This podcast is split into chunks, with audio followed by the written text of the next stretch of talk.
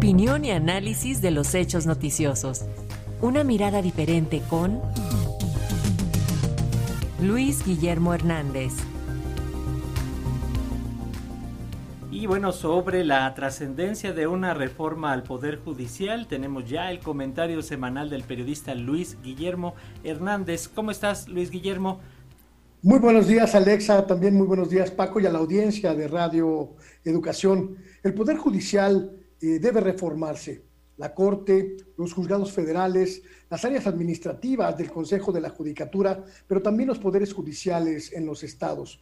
Durante el conversatorio organizado por la Cámara de Diputados, especialistas y legisladores abrieron una discusión que debe extenderse a todo el país.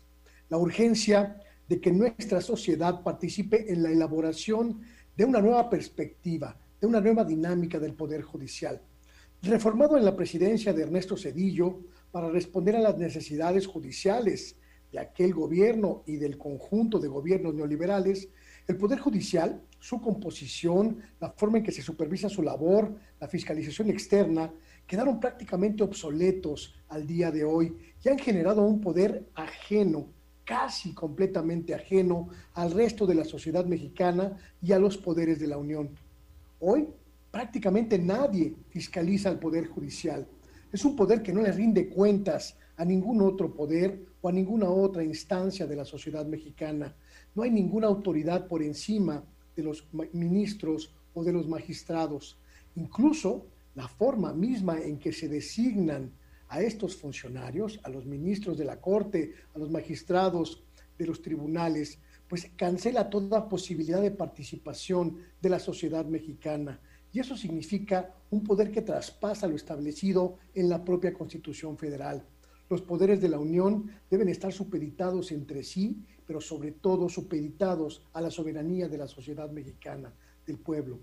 Los diferendos de las últimas semanas entre el presidente de la República, el presidente López Obrador, y la ministra presidenta de la Corte, Norma Piña, así como la lamentabilísima comunicación personal entre la propia ministra presidenta y el senador Alejandro Armenta, son muestras claras de que cuando no hay una supervisión entre poderes, los excesos pueden aparecer.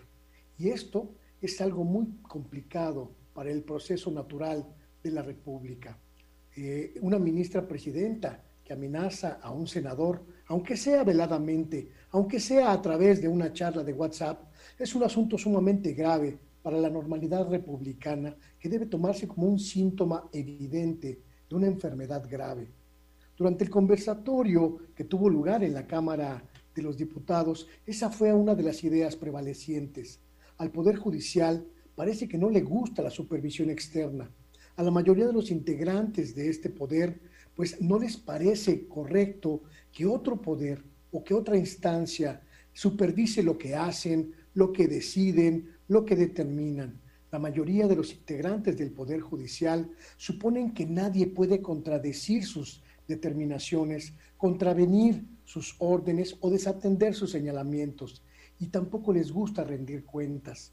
El hecho de que el Poder Judicial de la Federación, que, que engloba a la, a la Suprema Corte de Justicia, al Consejo de la Judicatura, a los diferentes tribunales federales y regionales, tiene que supeditarse a una nueva dinámica social en la que el pueblo de México tenga clara participación en sus actos y en sancionar sus errores y sus excesos.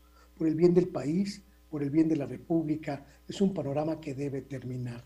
Una reforma judicial profunda que someta al Poder Judicial a la supervisión ciudadana es urgente y es necesaria. Ese es mi punto de vista.